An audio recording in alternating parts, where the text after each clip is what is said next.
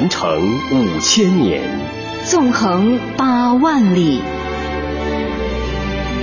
电波中的山河岁月，谈笑间的海角天涯。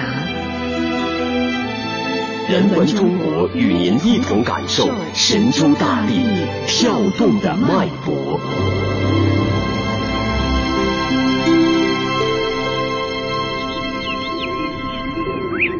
巴山蜀水之三，蜀道。山水如此写意，人物这般传奇。以玉玺维护高哉，蜀道之难，难于上青天。蚕丛及鱼凫，开国何茫然？尔来四万八千岁，不与秦塞通人烟。曾引得诗仙太白千年一叹的蜀道，在曲折险恶的漫长延伸中，为世人打开了一个气象万千的别样洞天。汉朝时，张骞出使在外，见到当地的富商都偏爱一种锦缎，他定睛一看，原来是成都平原的蜀锦。其实，早在张骞数百年前，三星堆时期的古蜀人已经将蜀锦卖到了两河流域、印度河流域和土耳其。蜀锦珍贵，当地的贵族都用它作为身份与财富的象征。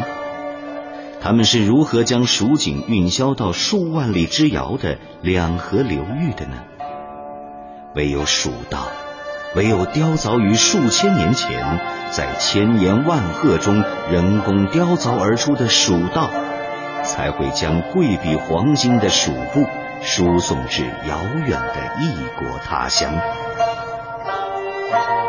蜀布之路究竟是怎样的一条蜀道？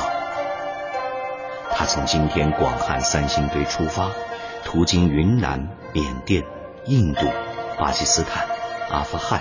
伊朗、伊拉克、约旦、以色列等国，一直延伸到两河流域的古埃及，全长万余公里。道路之长，经过的国家之多，直到今天依然令人惊叹。蜀道是一个内涵极其丰富的大概念，包括四面八方通往古代蜀地的道路，有自三峡溯江而上的水道。由云南入蜀的国道，有自甘肃入蜀的阴平道，和自汉中入蜀的金牛道、米仓道、荔枝道等等，也包括蜀地范围内的道路，这是广义上的蜀道。而通常学术研究中提到的蜀道，则是指狭义的概念，即由关中通往汉中的宝协道、子午道、故道、唐光道。以及由汉中通往四川的金牛道、米仓道等，无论是遥远的从前还是现代，蜀道在我国历代经济和文化的发展中均占有举足轻重的地位。在海上交通不发达的周、秦、汉南北朝的漫长历史时期里，蜀道是历代王朝政治中心，通往西南。乃至通往与西南邻近国家的要道，它是西南丝绸之路的躯干。今天，让我们去饱览四川的壮美河山。四川境内拥有为数众多的国家级森林公园、自然保护区，从高原、山地、峡谷到盆地、丘陵、平原，从江河湖泊到温泉瀑布，从岩溶地形到丹霞地貌，一应俱全。素有“风景省”的美称，尤其是中国三大林区、五大牧场之一的川西横断山区，雪峰卓立，林海苍茫，金沙江、雅龙江、大渡河、岷江汹涌澎湃，奔流其间，形成了许多神秘险峻的旷世奇观。被称为活化石的水杉、银杉、红杉等珍稀树种，种类占了中国的五分之一以上。还有大熊猫、金丝猴、牛角羚等珍稀动物。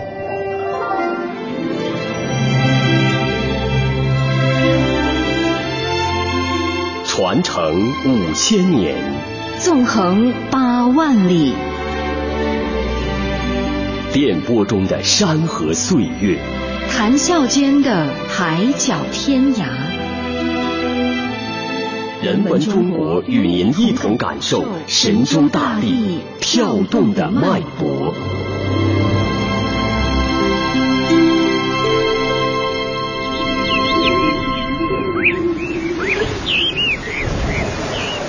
山蜀水之四，三峡。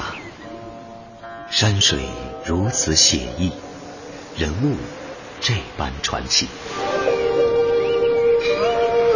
在我们这颗蓝色的星球上，无数文明的初始时刻，几乎无一例外的是由江河所孕育，就像一个胎儿在母体子宫内畅游与涵涌。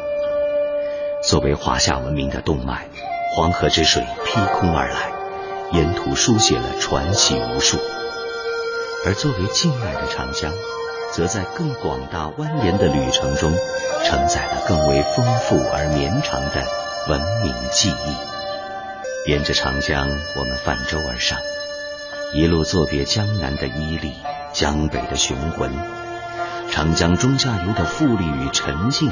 一点点地转化为野性和激昂。我们即将看到的是这条奔腾了万年的母亲河体内的另一种气质。就这样，我们一路来到了三峡。朝辞白帝彩云间，千里江陵一日还。两岸猿声啼不住，轻舟已过万重山。这也许是中国人最熟悉的有关三峡的启蒙诗歌。作为一个地理和历史概念，三峡一般指长江从奉节县白帝城起，经瞿塘峡、巫峡、西陵峡，到宜昌市南京关两百公里长的一段峡江。这里是大巴山断轴带、川东断轴带和川鄂湘黔隆起褶皱带。三个构造单元的交汇处，华夏版图上东西结合部，长江上游与中游接壤地段，也是巴楚文化的发祥地，是秦巴、巴蜀、巴渝地理及其文化的结合部。由于原始长江深深切过石灰岩背斜山地，挟雪山奔涌之水，汇聚四川盆地大小支流。以四千五百一十二亿立方米的年均流量涌入三峡，区内山势雄奇险峻，江流奔腾湍急，峡区礁滩接踵，夹岸峰插云天，平均海拔一千米以上，最高海拔三千零三十二米，三峡天险生成。传统的三峡景区名胜古迹与自然美景交相辉映，美不胜收。今天我们先为大家提炼出三峡中最短的一个辖区——瞿塘峡。它从四川奉节县的白帝开始，一直到巫山县的大溪，全长虽然只有八公里，但却有西控巴渝收万壑，东连荆楚压群山的雄伟气势。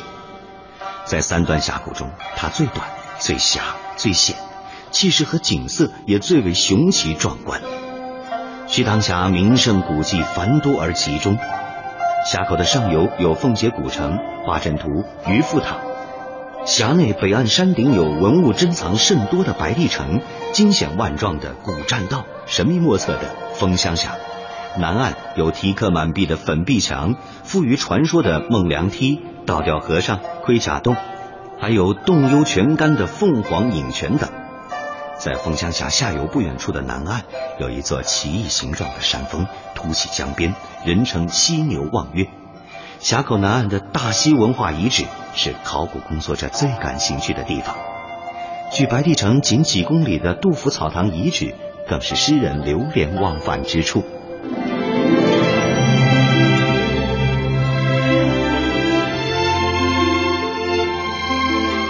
今天的人文中国。就为您讲述到这里，下期节目再见。